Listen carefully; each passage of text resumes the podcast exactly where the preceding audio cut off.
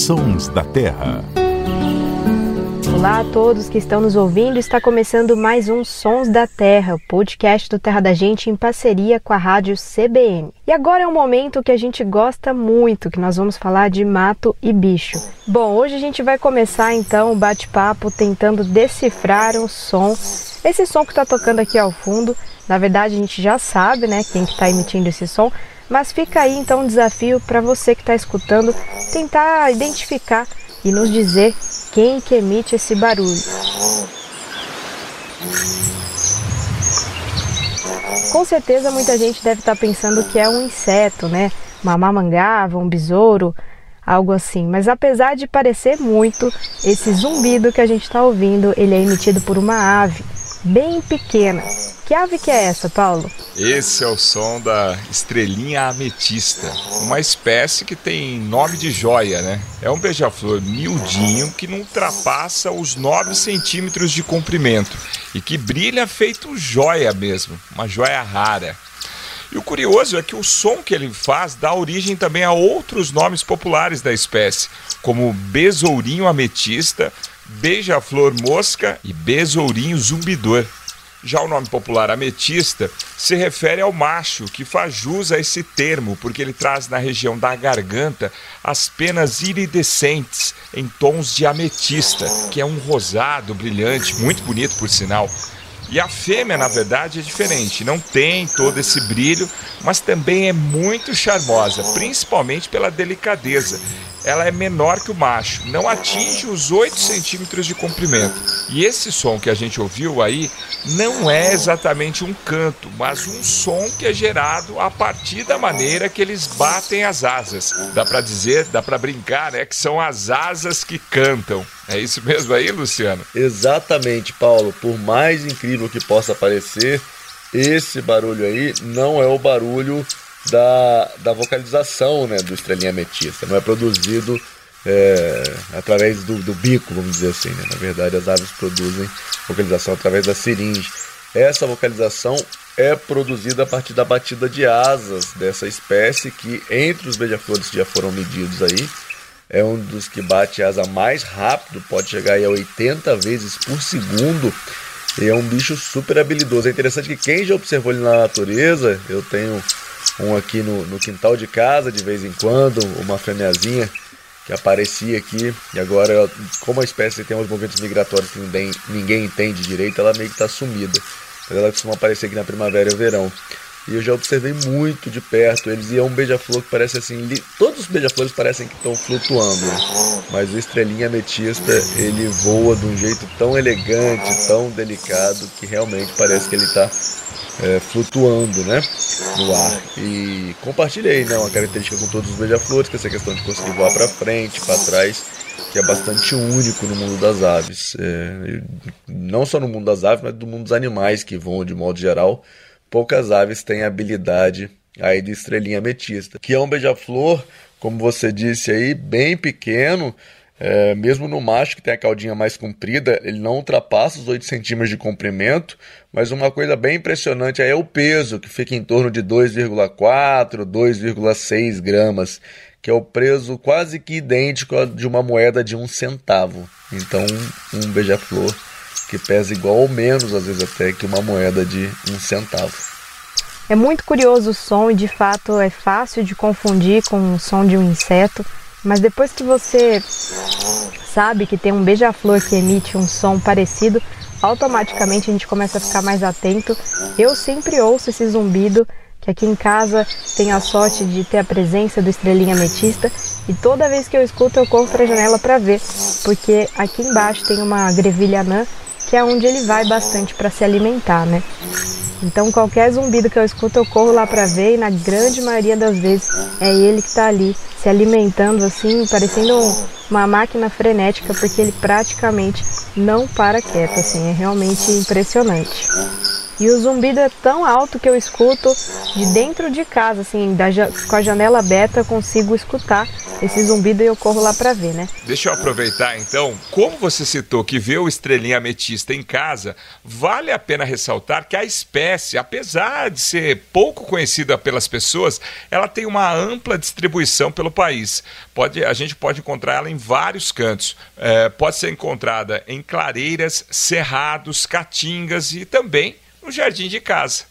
Então fique atento, você que está ouvindo a gente, que quem sabe, né? Essa joia da natureza pode estar voando bem perto de você. É só ficar prestando atenção. Mas Luciano, ainda falando sobre o canto, né? Os beija-flores, eles não cantam, mas eles emitem sons. São chamados distintos, né? E como é essa comunicação? Na verdade, os beija-flores cantam sim, eles vocalizam, é, utiliza essa vocalização para demarcar o território também, inclusive.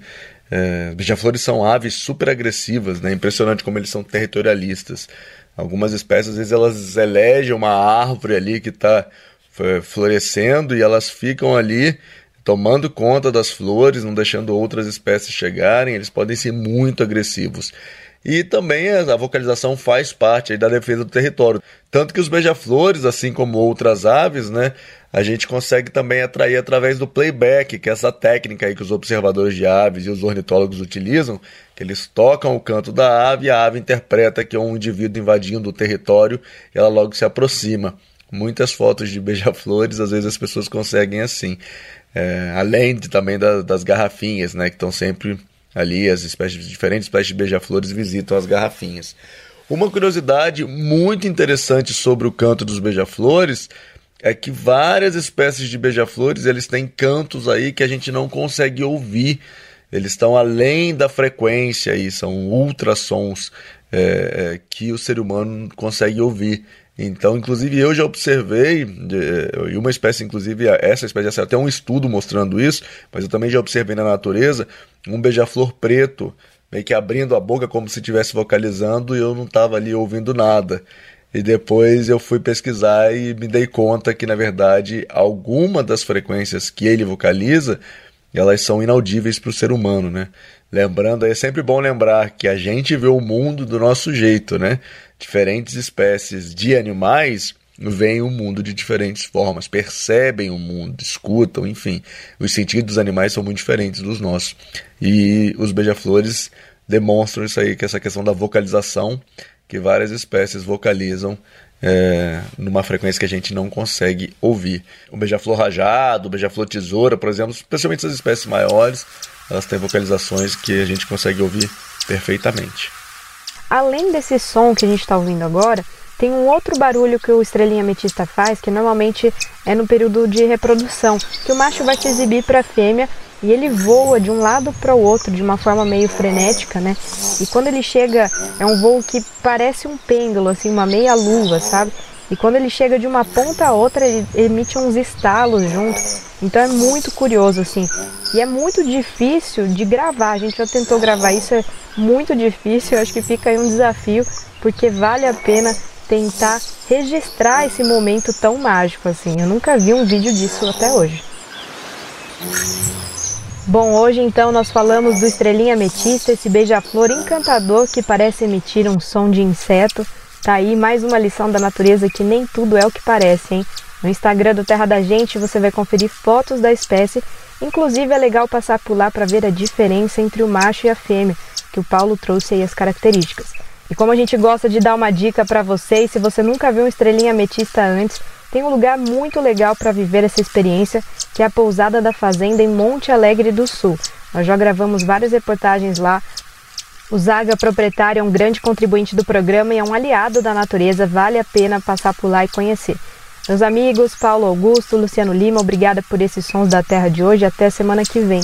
Tchau, tchau, Ananda. Tchau, tchau, Paulo. Prazer enorme estar aqui em mais um Sons da Terra. Até a próxima, gente.